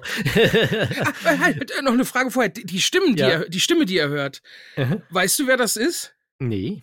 Weil, lustigerweise, wenn man englische Untertitel anhat, steht manchmal äh, der Name davor. Und dann stand okay. da. Okay. Jetzt bin ich gespannt. Ja, da stand Beverly. Finde mich, äh, äh, verbinde dich mit mir und, und, und komm nach Hause. Das soll laut Untertitel Beverly sein. Seine Frau, äh, seine Frau, seine Mutter. äh, ich, äh, also, also, du hörst mich schweigen. Also nicht, äh, ich bin sprachlos. Also ist, äh, vor allen Dingen frage ich mich, also jetzt habe ich vor allen Dingen noch was, worüber ich spekulieren kann, nämlich ist es richtig oder hat da irgendjemand beim Untertiteln einfach. Äh, das habe ich mich auch gefragt. Äh, ob da jemand, der die Untertitel gemacht hat, einfach, ach, das klingt so ein bisschen wie, ähm, wie Beverly Crusher, schreibe ich mal Beverly davor. Also ich habe da Beverly noch nicht rausgeholt. Also wenn, sobald wir diese Aufnahme beenden, höre ich da noch mal rein, weil ich mich jetzt total gespannt bin, ob man das, ob sie so klingt, aber weil ich finde, auf die Idee wäre ich im Leben nicht gekommen. Ja, nee, ich finde, ich finde das auch interessant, was sie sagen. Komm nach Hause und ja, was ist? Er ist ja, also er ist ja auch eine Art Imposter, mhm. ohne aber ein, Change, äh, ein Changeling oder Shapeshifter zu sein, meiner Meinung nach. Mhm. Deshalb passt auch die deutsche Übersetzung der Folge, wie vorhin schon angesprochen, nur so, also nicht ganz hundertprozentig. Und er, er ja, sagt und, ja. Und, und das Imposters vielleicht im, im Titel bezieht sich bestimmt auch auf Rolaren, die ja von Picard als Imposter, nicht nur im Formwandler-Sinne, sondern auch im äh, ja. Sinne von, diese Frau gehört nicht in die Sternenflotte, was ja am Anfang seine Haltung ist. Ja, die ist ja sehr viel, der, dieser Titel ist sehr vieldeutig eigentlich im Original. Genau, ein Imposter ist ja äh, jemand, der vorgibt, jemand anderes oder etwas anderes zu sein. Insofern genau. finde ich auch Captain Shaw äh, ein Imposter. Er ist, äh, er gibt einfach vor, ein ein Raumschiff-Captain zu sein. In Wirklichkeit ist er ein Häuf Häuflein Elend, emotional und äh, das in seinem, seinem Quartier sitzt, äh, Rotwein säuft und kifft, wie wir jetzt vermutlich ja. herausgefunden Aber haben. Aber kaum, kaum ist er wieder Captain, wird er wieder zum Arschloch. zum richtigen zum fröhlichen Arschloch. Äh, fröhlichen Arschloch, aber Arschloch. Ja. Und ziemlich arrogant, wie er das Seven of Nine per Ritterschlag äh, nochmal in den Dienst äh, einsetzt ja. und so. Dachte ich, boah, du bist äh, fiese Möb.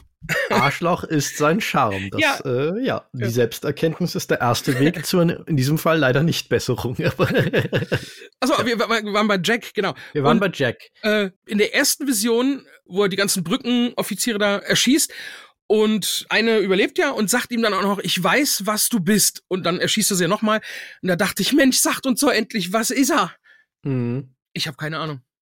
Ich habe auch keine Ahnung. Ich, äh, ich spinne jetzt mal eine wilde Theorie, die garantiert falsch ist, aber ich, ich werde sie trotzdem los, weil ich finde es als Gedanken interessant. Wegen der, der Bildersprache in seinen Visionen, wo ja auch diese roten Ranken vorkommen. Genau.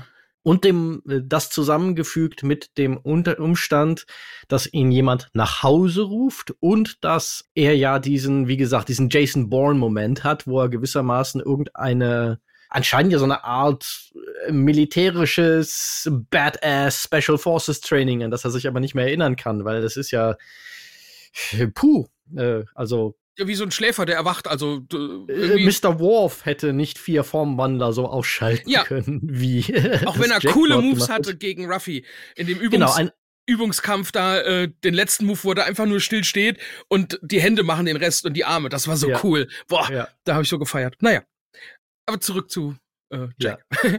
Also genau, dass er so ein Sleeper Agent ist und was ich mir vorstellen könnte, was auch für mich so ein bisschen erklären würde, warum die, ähm, die Formwandler ihn unbedingt haben wollen. Also es gibt natürlich jetzt zwei Möglichkeiten. Er könnte eine Art, auch eine Art Waffe sein der Formwandler, mhm. die irgendwie abtrünnig geworden ist, der irgendwas passiert ist, dass er sich jetzt nicht daran erinnern kann. Und äh, sie ihn deshalb zurückhaben wollen, dass sie ihn irgendwie versucht haben, ihn als Waffe zu benutzen, vielleicht auch als Waffe gegen Picard, wer weiß das schon. Mhm. Möglichkeit B aber, vielleicht ist er die Proxy-Waffe der großen Verbindung, also der originalen Formwandler, der nicht abtrünnigen Formwandler, um die Formwandler-Verschwörung zu bekämpfen. Vielleicht mm. haben die den eine Art Hirnwäsche unterzogen, weil dieses, dieses Motiv von, dass er irgendwohin zu Hause kommen soll, dieser sich verbindenden Ranken, kann man durchaus interpretieren als ein Bild für irgendeine Verbindung irgendeiner Art. Ja, da habe ich aber auch schon Weil, äh, Theorien gelesen, dass das auch von dem Borg oder so, äh, dass er so ein bisschen Borg-DNA abbekommen hat von, ja, von seinem Vater. Weil ich da, glaube ich, wieder Bedürfnis hätte, die Autoren Ohr zu feigen, wenn ja. sie schon wieder die Borg in diese Geschichte ja. reinzerren. Ja, das stimmt. Jenseits von Picards Vergangenheit, äh, wo es noch Sinn ergibt. Ja, der, der Grund ist, weil es gibt ja in Deep Space Nine wird ja etabliert, dieses Motiv, kein Formwandler hat je einen anderen Formwandler getötet. Mhm. Und es dort der Sündenfall aus Sicht der anderen Formwandler von Odo ist, dass er einen Formwandler tötet, um seine Nicht-Formwandler-Freunde zu retten. An einem Punkt. Mhm. Und das im Grunde der Moment ist, wo die Formwandler ihn auch als Feind anfangen, so wirklich zu sehen. Mhm. Und nicht nur als einen verlorenen Sohn, der sich ein bisschen verirrt hat.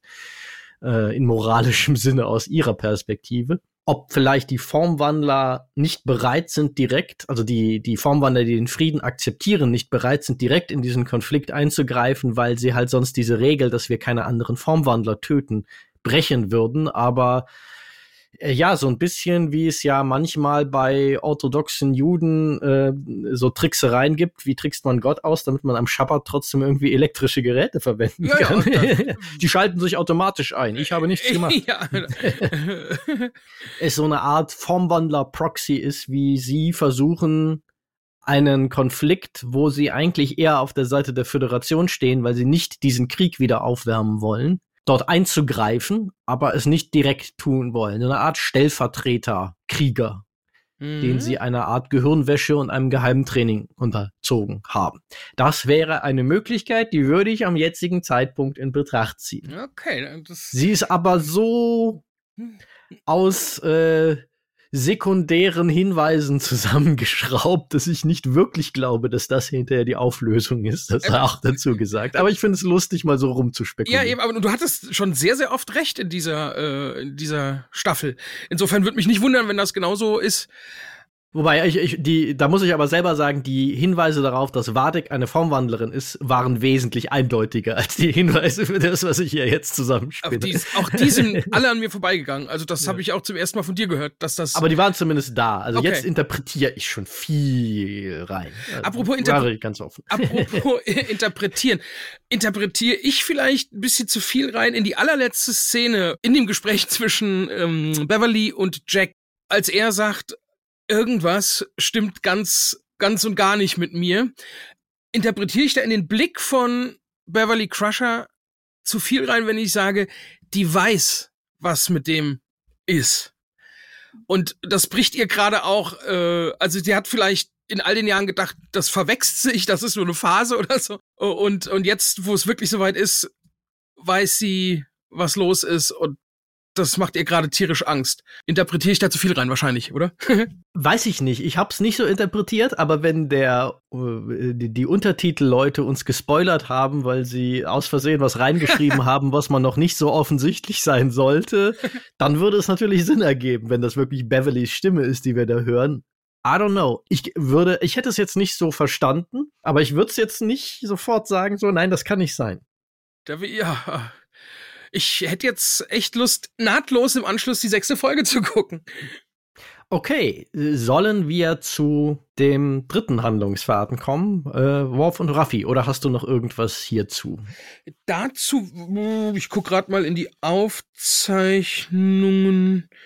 Vielleicht nur noch eine Beobachtung, ja. fällt mir gerade selber auf, ist, ähm, ich hatte ja letztes Mal darüber philosophiert, dass Formwandler vermutlich auch innere Organe nachbilden. Sie genau. erzählen es jetzt so, als wenn sie es in der Vergangenheit nicht gemacht haben, aber es ist in Deep Space Nine etabliert, dass wenn du einen Formwandler mit einem Tricorder scannst, du einen das dort registrierst, was er darzustellen versucht. Äh. Aber vielleicht hatten sie da auch einfachere Tricks, wie sie das erreichen konnten. Und äh, es sind ja auch 20 Jahre vergangen seitdem. Ähm, Scanner werden besser geworden sein und so weiter. Wird ja auch erzählt, dass sie da neue Scan-Methoden entwickelt haben. Mhm. Insofern war das vielleicht eine Interpretation meinerseits. Ich glaube auch, dass es nie so ausdrücklich gesagt wird. Ich hatte es halt daraus geschlossen, ja. dass wenn so ein Scanner sie äh, nicht als Formwandler identifizieren kann, dass es wohl so sein müsste. Aber Genau. Offensichtlich ist die Fähigkeit wirklich, alles bis ins kleinste Detail nachzubilden, auch im Inneren der Physiologie eine neue Fähigkeit. Ja, ja, das ist ja ganz, also wird am Anfang ähm, ja. erklärt der, der Riker nochmal, sie können eben innere Organe eben nicht nachbilden, aber jetzt äh, entdeckt ja Beverly Crusher die plötzlich, also erstmal hat die die Erlaubnis für die Obduktion vom, von Picard bekommen. Mhm. Äh, darf der das einfach so? Äh, lass ich mal so dahingestellt. Und jetzt übernimmt sie plötzlich scheinbar die Krankenstation und die ursprüngliche Ärztin assistiert nur noch. Hm, finde ich auch ein bisschen, naja, gut, sei es drum. Äh. Also sagen wir es mal so, die Kommandokette auf der Titan ist angesichts von Shaws periodischem Interesse an seinem eigenen Schiff eh ein bisschen durcheinander mittlerweile. Da laufen äh, sehr viele hochrangige Leute rum, wo niemandem so ganz klar zu sein scheint, wer nun wem was zu befehlen hat mittlerweile. Stimmt. Naja, und da, und sie nennt ja dann, äh, Crusher äh, nennt es ja dann Evolution. Da habe ich tatsächlich auch äh, im Netz irgendwie Kritik dran gelesen. Evolution, äh, da sind nur 20 Jahre vergangen. Leute, das ist Science Fiction, das ist eine ganz andere Rasse, eine ganz andere Lebensform. Kann doch sein, dass, dass die in 20 Jahren sich schon evolutionieren können. Ja, vor allen Dingen glaube ich, dass da bei manchen auch so ein bisschen, ich habe auch, bin auch gestutzt, gebe ich zu, also mhm. als ich das gehört habe, das Wort. Aber es gibt ja durchaus auch jüngere Erkenntnisse zur Evolution, die das klassische Schulverständnis von Evolution, dass das vermutlich ein bisschen zu einfach war, dass Evolution komplexer ist in der Art, wie sie funktioniert, weil es ja auch im der realen Biologie durchaus dieses Phänomen der evolutionären Sprünge zu geben scheint. Also, dass mhm, es genau. teilweise in sehr kurzer Zeit sich sehr massiv etwas in der Genetik verändert. Und es ist, ja, das, also mein Kenntnisstand ist, dass das halt noch nicht so klar ist, wie das funktioniert. Dass das natürlich nicht im engeren Sinne ein Willensakt ist, aber dass es schon evolutionäre Sprünge gibt, die aufgrund von äußerem Umweltdruck, nenne ich es jetzt mal, mhm. sehr schnell sehr drastische Veränderungen hervorrufen. Das wird ja auch, ist ja auch ganz berühmt, äh, dass die Jurassic Park Erklärung, warum sich Dinosaurier plötzlich äh, vermehren können, obwohl sie eigentlich alle genetisch als Weibchen gezüchtet mhm. wurden, dass es ja diese Frösche gibt, die wenn es zu viele von dem einen oder dem anderen Geschlecht gibt, äh, sie spontan ihr Geschlecht wechseln können und, und, und. Also es ist durchaus genetische, krasse genetische Veränderungen in kurzer Zeit aufgrund von Umweltdruck gibt in der Evolution und dass dieses klassische Modell, was äh, an das halt der gute alte Darwin noch geglaubt hat, dass das über unfassbar lange Zeiträume völlig zufällig passiert, dass das nicht ganz dass das zwar das Grundmuster der Evolution ist, aber nicht der einzige Mechanismus der Evolution. Und insofern würde ich auch sagen, ja, da muss man, glaube ich, mit dem, was wir mittlerweile über Evolution wissen, den, den, den Ball, den Kritikball ein bisschen flach halten an dieser ja, Stelle. Und, und wie gesagt, das ist eine ganz andere Rasse von einem ganz anderen Planeten, die ganz anders funktioniert. Warum nicht? Also ich habe da überhaupt kein Problem. Dass Nein, ich tatsächlich äh, einmal gestutzt und dann drüber nachgedacht ja, ja. und festgestellt, nö, passt schon. Und vielleicht ist es ja auch nicht nur Evolution. Vielleicht finden wir ja auch noch raus, dass sie sich selbst genetisch ein bisschen manipuliert haben. Kann ja auch sein. Äh, stimmt, genau. Das ist ja jetzt Beverlys Interpretation. Die muss ja nicht richtig sein. Stimmt, ja. Und so genetische Veränderungen hat man ja auch schon in Star Trek mit diesen Augmented äh, äh, ja. Leuten. Man kann so. ja auch sein, wir, wir haben ja auch immer noch nicht geklärt, dass, äh, warum die jetzt äh, so viele Formwandler rote Narben in der Fresse haben. Äh, vielleicht haben die sich ja auch selber genetisch eine Runde manipuliert, ah. um ihre Rache vorzubereiten und nach dem Motto, äh, wir haben gelernt, was uns letztes Mal zu Fall gebracht hat. Zweimal machen wir den gleichen Fehler nicht. ja, dritte, du hattest gerade gesagt, dritte, dritter Handlungsstrang, Ruffy, Worf. Und Krin. Und Krin, genau. Stimmt, so heißt er. Ich hab, warum habe ich Kreen aufgeschrieben? Nee, er heißt Krin. ich, ich, weiß nicht, ich glaube, er wird so Kreen, Kreen, äh, er wird im Englischen so ein bisschen so dazwischen gesprochen, glaube ich. Aber wir sehen ja den Namen auch irgendwo auftauchen auf dem, auf dem Display. Er heißt auf ja. jeden Fall Krin. K-R-I-N-N. Ja. Das ist ja, das ist so der Gangster-Rapper äh, von, von Metallas Prime. Der hat ja auch noch so ganz groß dieses IDIC äh, Amulett in Gold um den Hals hängen. da musste ich auch lachen. Das ist auch mal, steigen wir doch da gleich ein. Kryn ist eine seltsame Figur, die für mich auch nur so halb funktioniert, ja. wenn ich ehrlich bin. Ja. Weil es wird etabliert über Kryn. Er ist Vulkanier. Nun ist es völlig okay, dass nicht alle Mitglieder einer Spezies exakt der gleichen Ideologie anhängen.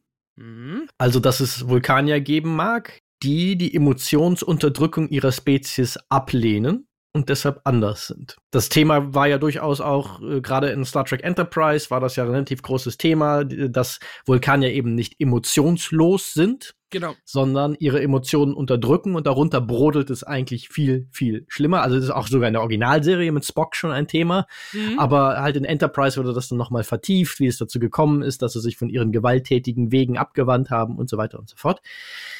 Aber er behauptet für sich ja, er handle logisch. Also eigentlich lehnt er es nicht ab. Ja. Und da geht's für mich so ein bisschen durcheinander, weil also in der Welt, die etabliert ist, wäre, wenn er es ihm um sein Wohlergehen geht, wäre es logischer, wenn er einfach nach Hause fahren würde ich glaube, die vulkanische Gesellschaft ist bestimmt fortschrittlich genug, dass sie Rehabilitationsprogramme hat, dass er dort wieder integriert werden könnte, wenn er sich wirklich dem Diktat der Logik wieder unterwirft. Ja.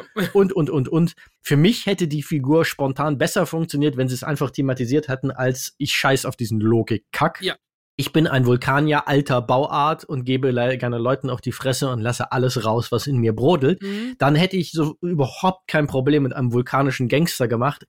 Ich finde ihn nur seltsam, dass sie versucht haben und ich unterstelle jetzt ein bisschen vielleicht böswillig, nur für den komödiantischen Effekt ja. am Schluss, als Worf ihm das Messer an den Hals hängt und sagt, kooperiere mit uns.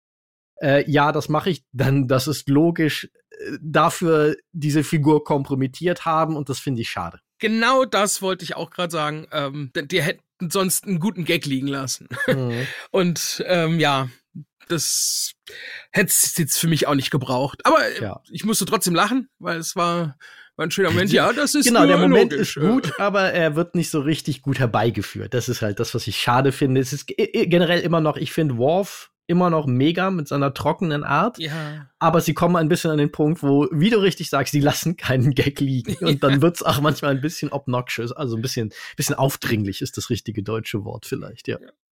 Aber ich lache trotzdem über alle. Das ist das Schlimme daran. Es funktioniert irgendwo, ja. weil ich trotzdem auch über die aufdringlichen Worf-Gags irgendwie schmunzeln, mindestens schmunzeln, oft sogar laut lachen muss. Ja. ja, der Worf gefällt mir auch. Also jetzt hier in Picard auch super einfach. Der ist, ach, wie vorhin schon erwähnt, dieses, äh, dieser Übungskampf mit, mit Ruffy, wie er da auch mal was einsteckt, aber dann den Kampf beendet, indem er einfach nur still steht und mit den Händen, äh, mit den Armen alles abwehrt. Ah, richtig cool. Das hat mir sehr gut gefallen. Mhm. Und ich mag auch äh, tatsächlich den Schauspieler von äh, Kryn. Kirk Acevedo oder so ähnlich heißt der. Mhm. Ähm, den habe ich schon in Fringe gemacht und so. Und ja, habe ich gern gesehen. Aber dann halt mit dieser Kette und so, das war, war schon ein bisschen eine Karikatur. Ich finde, er glänzt hier auch nicht so richtig als Schauspieler, aber das laste ich ihm null an, ja. weil diese Figur halt auch so seltsam geschrieben ist, dass er, glaube ich, selber so ein bisschen davor stand. Naja, wie spiele ich das denn jetzt? Ja. also, es macht nicht so viel Sinn. Also habe ich einfach ein bisschen Spaß, böse zu sein. das scheint so sein, sein Ansatz zu sein in der ganzen Geschichte. Ja. genau. Auch in den Szenen fand ich ein paar Sachen irgendwie komisch, äh, als die, äh, als Ruffy und Worf ihm das erste Mal Aug in Aug begegnen, schießt er ja auf Ruffy, aber sie hat ja nur so diesen holographischen Emitter oder so, äh, mhm. heißt das, glaube ich. Sie ist halt ein Hologramm und schön gut. Was wäre denn gewesen, wenn er auf Worf geschossen hätte? Weil Worf scheint ja der echte gewesen zu sein. Ja, ich glaube, sie erzählen es ja ein bisschen so, wie das Kryn mit seinen vulkanischen Adleraugen wohl diesen Emitter gesehen hat. Ach so, also, und damit nur zeigen wollte, guck mal, ich wusste das. Ich habe dich durchschaut. Ja, ja, er, er, sagt nämlich, zumindest im Original, ich weiß nicht, wie die deutsche Übersetzung ist, sagt er so einen Satz von, habt ihr ernsthaft geglaubt, dass ich keinen holographischen Emitter erkenne, wenn ich ihn sehe? Ja, das, das so, ich glaube, in Deutsch ist das ähnlich, ja. Ja. ja. Ah, okay. Also insofern fand ich das okay, aber ja. Weil das aber die ganze, ganze Konfrontation ist ein bisschen seltsam. Sie ist halt auch, da kommen wir zurück, sie ist unfassbar statisch inszeniert, weil offenbar äh, du hast halt da mit seinen ganzen Handlangern unterm Strich vermutlich so netto sieben, acht Schauspieler versammelt. Mhm. Da ist nicht mehr viel Platz, je nachdem wie groß deren Volume Stage ist, diese da, die drehen ja, glaube ich, also je nachdem auf welchem, in welchem Volume sie das gedreht haben. Ja, ist halt nicht mehr, ja. die können sich nicht mehr viel bewegen, sonst laufen sie gegen die Wände. ja. Ja, der Kampf war auch, also der, der, der Kampf auf Leben und Tod dann zwischen den beiden, ja, gab schon spektakulärere Kämpfe. Ist solide, aber auch da habe ich das Gefühl, äh, genau das gleiche Problem. Inszenieren wir den mal klein, weil sonst haben wir ein Problem. Ja. Beim zweiten Mal schauen habe ich dann auch gemerkt, dass sie kurz vorher äh, Ruffy und Worf in Code sprechen, also quasi sich absprechen.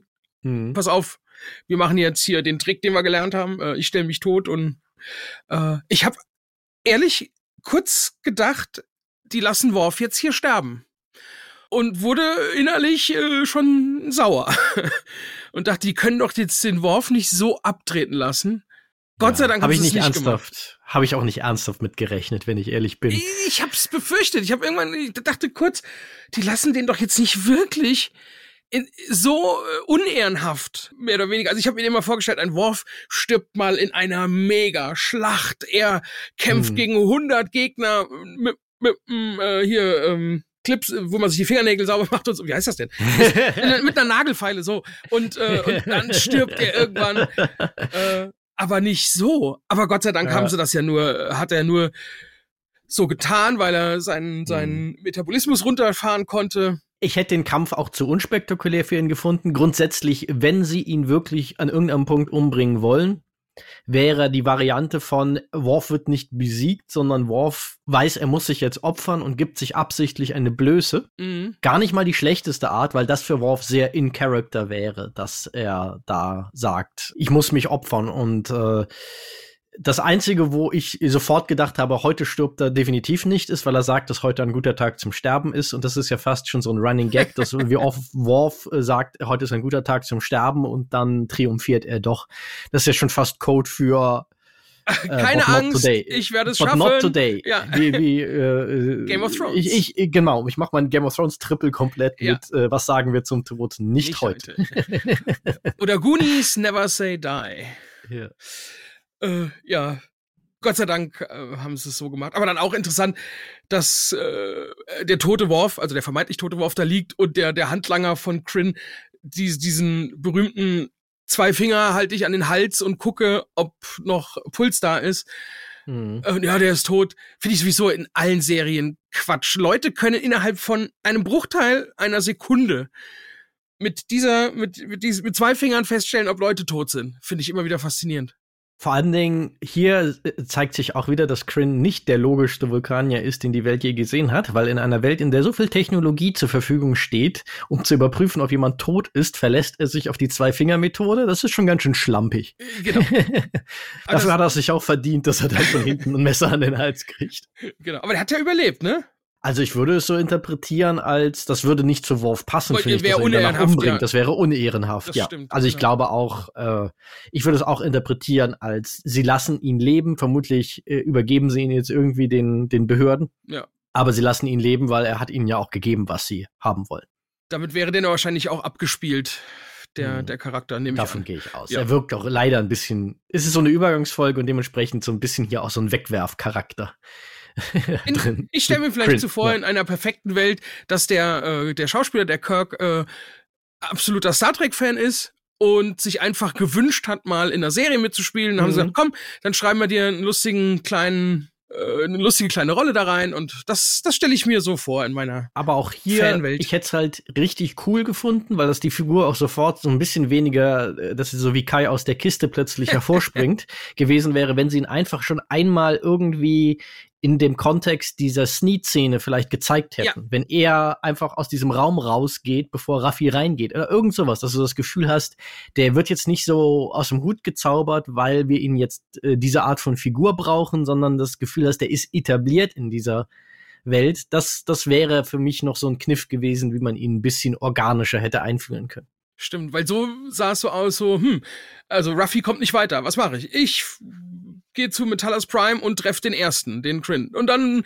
äh, geht's wieder zurück. Und dann, hm, wen können wir jetzt fragen? Ah, da kenne ich jemanden. Und dann fahren mhm. sie wieder hin. Und äh, ja, naja, jetzt haben sie ja, was sie wollten und äh, Genau, und was sie wollten, ist, äh, also sie wussten nicht, dass es das ist, was sie wollten, aber es ist genau das, was die Lösung bringt, ist, sie haben irgendein, ich nehme mal an, Programm, Gerät, was auch immer, eine, eine Hardware-Software-Kombination, mhm. die es ihnen erlaubt, die fortschrittliche KI, die das Daystrom Institute bewacht zu, ähm, ja, irgendwie anscheinend zeitweise außer Gefecht zu setzen mhm. oder so weit zu verwirren, dass sie dort eindringen können. Das werden wir sicherlich in Folge 6 äh, sehen, wie das funktioniert. Mhm. Jetzt äh, Fanspekulation Teil 2. Wer oder was ist die KI im Daystrom Institute? Ah, ja, gut, äh, wenn du dich schon so fragst mit dem Lächeln, ich sehe dich nicht, aber du hast ein Lä Lächeln im man Gesicht. Kann man Lächeln hören, glaube ich. Ja, absolut. äh, äh, Sache. also, weil er in den Trailern vorkommt, ja. gehe ich davon aus, dass Moriarty eine Rolle spielt. Genau.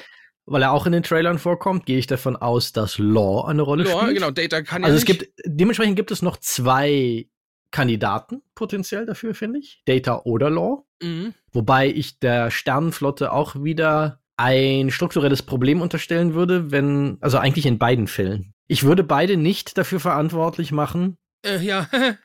Hm.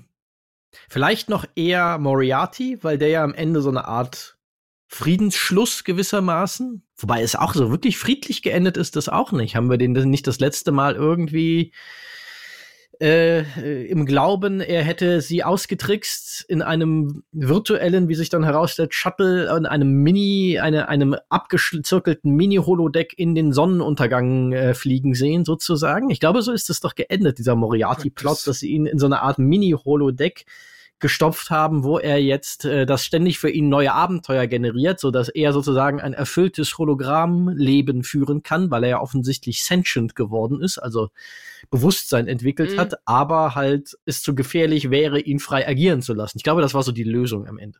Ach, vielleicht ist ja die Nanny ist sein Holodeck-Programm. Weil da ist er ja der Butler. Zum Beispiel. Ach, das wäre schön. Ja. Nee, das weiß ich aber auch alles nicht mehr, was du gerade gesagt hast. Also das Puff. So wie die im Moment jede auch keine Star Trek äh, Referenz an frühere Sachen auslassen, gehe ich davon aus, dass das die Art ist, wie sie Moriarty dort reinbringen, ja. dass er irgendwie diese KI ist, die dort für Sicherheit und Ordnung sorgt. Ah, das ist übrigens, das wollte ich die ganze Zeit schon mal ansprechen. Das war eine Fantheorie von äh, Tobias. Schöne Grüße an dich, wenn du das hörst. Äh, die, also das äh, hat sich widerlegt mittlerweile, aber das war nach Folge zwei, glaube ich, hat er geschrieben, er hat sich mal den Abspann genauer angeguckt und da sieht man in einem Bild irgendwie, wie das Holodeck startet oder äh, also irgendwas mit Holodeck, Startprogramm mhm. und so. Und er hat gemeint, hm, vielleicht ist das auch einfach nur ein Holodeck, also eine, eine Simulation, so das letzte, die letzte Simulation, die Picard erleben will und deshalb sich da auch ein Sohn reinbastelt und sowas. Äh, hätte ich aber doof gefunden, weil so ja auch Enterprise endet. Das alles war nur ein Holodeck-Programm. Fand ich aber zu dem Zeitpunkt interessant, weil ich dachte, wenn sie das jetzt schnell auflösen. Könnte das interessant sein, aber gut, das hat sich ja hat sich ja schnell rausgestellt, dass es nicht so ist. Also würde auch tatsächlich von dem Abspann, der tatsächlich übrigens vollgestopft ist mit Hinweisen, die ich erst deutlich später überhaupt ja. richtig interpretiert habe, ist, äh, ich glaube, da steht auch äh, Holodeck Program 10, 10 Forward. Forward. Ja, also genau. Also schon eine klare Referenz auf Dinge, die wir ja mittlerweile mehrfach gesehen haben. Genau. Übrigens in dem Abspann kommt auch schon das Interface der Shrike vor mit den kardassianischen Schriftzeichen und den kardassianischen Interface-Elementen, das mir erst in der letzten Folge, glaube ich, so richtig oder der vorletzten aufgefallen ist. Äh, ah. Tatsächlich waren die Hinweise schon viel früher da. Finde ich auch clever irgendwie.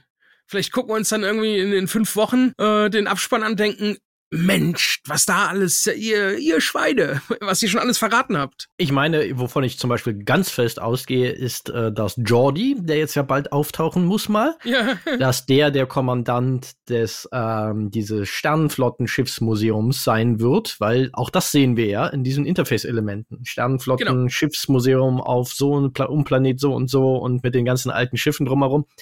Ich hoffe sehr, dass das nicht die Fanservice ja. äh, der perfekte Fanservice-Sturm wird, diese Folge, wo er dann auftaucht, ja. Weil, äh, habe hab ich das gelesen, haben wir uns darüber unterhalten, dass, dass welche gesagt haben, oh, das wäre jetzt hier, äh, Riker und Picard brauchen irgendwann nochmal ein Schiff und kriegen dann von Jordi äh, die alte Enterprise D ausgehändigt und damit retten sie dann die Welt. Das fände ich ziemlich uh, das fände ich auch ein bisschen drüber und auch seltsam, weil dann hätten sie die Hälfte davon extra fürs Museum neu gebaut, weil es, es gibt ja nur noch die Untertassensektion. Die andere Hälfte ist ja wirklich einfach explodiert. Die ist ja auch nicht abgestürzt. So. Die sehen wir einfach in tausend Stücke fliegen. Also wenn, wir wissen ja, dass sie, weil es davon Bilder gibt, dass sie auf der Enterprise D-Brücke gedreht haben, Szenen. Also irgendwie wird die wohl besucht. Ja gut, das ist okay. Das fände ich okay, wenn ich die nehme Museum, an, dass sie äh, irgendwie diese Untertassensektion geborgen und in dieses Museum gebracht ja, haben. So würde ich das verstehen, ja. Ah, übrigens, da musste ich auch äh, gucken, unbedingt, wie das im Englischen heißt. Am Anfang, als Shaw den äh, Picard und, und Riker so ein paar Sachen vorwirft aus der Vergangenheit, äh, wo sie die Welt retten wollten, mhm. wo einiges schief ging, hat er gemeint, ja, äh, die, die Untertassensektion Gebruch landet. Und das fand ich ein komisch deutsches Wort. Habe ich noch nie gehört. Gebruch landet. Und im Englischen sagt er hot dropped. Ja, genau, wollte ich gerade sagen. Ja. ja. Im Englischen funktioniert das deutlich besser. Ja, also Gebruchlandet ist sehr konstruiert, aber äh, ist ja im Prinzip richtig, aber es klang für mich komisch. Ja, mm. naja. Ja. Ist überhaupt. Auch da ist halt wieder Shaw so eine ich frage mich, ob der Terry Metalist da auch so eine diebische Freude daran hat, bei den Star Trek-Fans so ein bisschen die Finger, den Finger in die Wunde zu legen, wie die berühmte Feststellung, dass äh, Indiana Jones für den Plot des Original Raiders of the Lost Ark völlig irrelevant ist, was ja auch so eine Feststellung ist, die diesen Film per se nicht schlechter macht, aber schon so ein bisschen, wo man sagt so, ja, okay, ist was dran. Ähm, dass er hier so ein bisschen den Finger in die Wunde legt, dass man auch sagen muss, ja, die haben sehr oft die Galaxie, da hat er auch nicht ganz unrecht, der Show. Sie haben oft die Galaxie vor Problemen gerettet, die sie selber erst ausgelöst haben. Das, das ist die Huhn-Ei-Frage, die er da stellt. Ja, ja, genau. Das fand ich auch eine schöne Art. You got a real chicken and egg problem. Ja. Was natürlich auch eine sehr clevere Referenz dann wieder, was er ja auch erwähnt, an All Good Things ist, wo sie ja wirklich dieses Henne-Ei-Ding wortwörtlich äh, durch die Zeitreise-Plot haben. Genau. Ach ja, der Show. Tesse. Wie kam man da jetzt hin? Wo waren wir denn zuletzt? Achso, bei Ruffy und Worf waren wir noch, ne? Ja, also es war jetzt, äh, eigentlich sind wir da durch, weil auch, da ist ja, jetzt, ne? glaube ich, nicht mehr so viel äh, Erzählenswertes drin. Insofern waren wir, glaube ich, einfach schon bei äh, kleinen Anekdoten, die uns noch aufgefallen sind. Äh, übrigens, was mir in dem Zuge aufgefallen ist, als Shaw das gesagt hat, weil ich gerade Dark auf Netflix nachhole, das äh, mhm. ja so wahnsinnig komplex erzählerisch ist, dass ich irgendwann, als ich angefangen hatte, mal vor anderthalb Jahren Staffel 3 zu gucken, völlig verloren war und festgestellt habe, okay, ja wenn ich mal gerade nicht so viele neue Serien habe, die mich so brennend interessieren, dann hole ich mal etwas konzentrierter und mehr am Stück Dark nach, weil sonst kapiere ich einfach nicht mehr, was die von mir wollen. Ja. Das ja auch so einen Plot hat mit dieser Henne-Ei-Frage dass All Good Things eigentlich den Dark Plot eins zu eins vorweggenommen hat, schon 1994. Weil es ist eigentlich genau der gleiche Gedanke, der dahinter steht. Dass etwas in der Zukunft entsteht, was die, Ver äh, in der Zukunft etwas passiert, was bedingt, dass es in der Vergangenheit e-, etwas anderes erst entstehen kann. Da habe ich ein bisschen schmunzeln müssen, dass, als mir das äh, bewusst wurde, wie sehr Also wie viele Sachen, die dann später groß rausgekommen sind in anderer Form. Berühmt ist ja auch die äh, täglich grüßt das Murmeltier-Folge von Next Generation, die vor dem Film täglich grüßt das Murmeltier ja. äh, äh, gemacht wurde. Wie viele Dinge, die später in anderer Form ganz groß rausgekommen sind, in Next Generation Folgen konzeptuell angelegt wurden. Ja. Finde ich immer wieder faszinierend und zeigt, wie gut diese Serie war. Ja.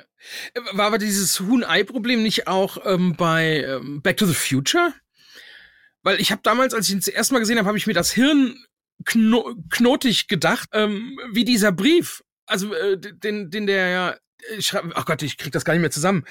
Also im Endeffekt gibt's das, äh, gibt's das Henne-Ei-Problem natürlich in Back to the Future alleine dadurch, dass äh, Doc Brown in den 80ern eine Zeitmaschine baut, die Dinge in der Vergangenheit verändert, die dann sich auf die Zukunft auswirken. Also eigentlich kommt da ja auch was aus der Zukunft aber das, das, das Prinzip des Zeitreisens in die Vergangenheit würde immer Henne-Ei-Probleme genau, auslösen, genau, das, per das Definition, ja. Oder hätte das Potenzial, drücken wir es so ja. aus, Henne-Ei-Probleme auszulösen. Deshalb ist Doc Brown ja auch so immer so, nein, wir dürfen hier nichts ändern und so weiter. ja. Das mit dem Brief damals, das hat mich echt geschockt im positiven Sinne. Ich dachte, boah, oh, geil. Und dann habe ich drüber nachgedacht. Und dann dachte ich, uiuiui, ich höre auf zu denken, weil ich krieg Kopfschmerzen. ja. Ach, ja. So, ich guck gerade mal so mit einem Auge auf meine Liste, ob ich noch irgendwas Lustiges. Was hast du noch auf dem Zettel? Wollte ich auch gerade fragen. LaForge kotzt, habe ich aufgeschrieben.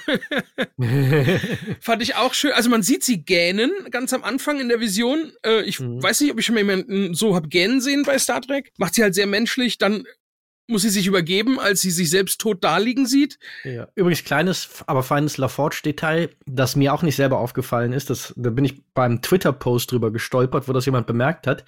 Nach dieser Szene hat sie eine andere Frisur.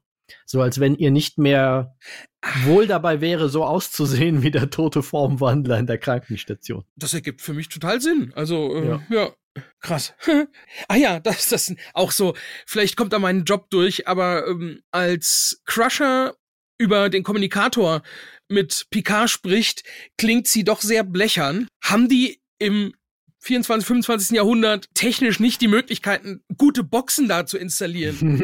also das hat, da dachte ich schon, also klar, man möchte den Effekt, äh, legt man da drauf, um zu signalisieren, die unterhalten sich jetzt gerade äh, über Funk, so im, im weitesten Sinne. Aber trotzdem, das, da, da habe ich gedacht, hm, blöd. Ja, aber ich habe tatsächlich schon ein paar Mal in der aktuellen Picard-Staffel gedacht, ob ihnen vielleicht bei Aufnahmen irgendwann mal so ein bisschen hin und wieder was schiefgegangen ist, weil es gibt auch so eine Szene schon ganz früh mit Raffi, wo sie auf der, ähm, na, wie heißt das Schiff nochmal? Oh, auf dem sie da unterwegs ist. Ich habe den Namen vergessen. Ähm, naja, auf diesem hm. Schiff da halt unterwegs ist und halt äh, redet und auch unfassbar blechern klingt und es klingt wie eine schlechte Aufnahme. Also mhm. nicht, dass ihnen da hin und wieder was passiert ist und aus irgendwelchen Zeitbudgetgründen sie nicht mehr die Leute zurückhalten, zurückholen könnten, um das nochmal zu korrigieren. Mhm. Fiel mir nämlich nur schon mal auf, dass sie so ein paar Soundsachen da drin haben, die so seltsam off wirkten auf ja, mich, dass es ja. mir aufgefallen ist, ja. Aber das sind so, das sind so Kleinigkeiten. Dann, äh, apropos Kleinigkeiten, es gehen ja diese zwei ähm, Shapeshifter durch, durch die Korridore und suchen Jack. Und sie hat so ein Datenpad in der Hand und da habe ich mal auf Pause gedrückt. Auf dem Datenpad sind, was steht da drüber?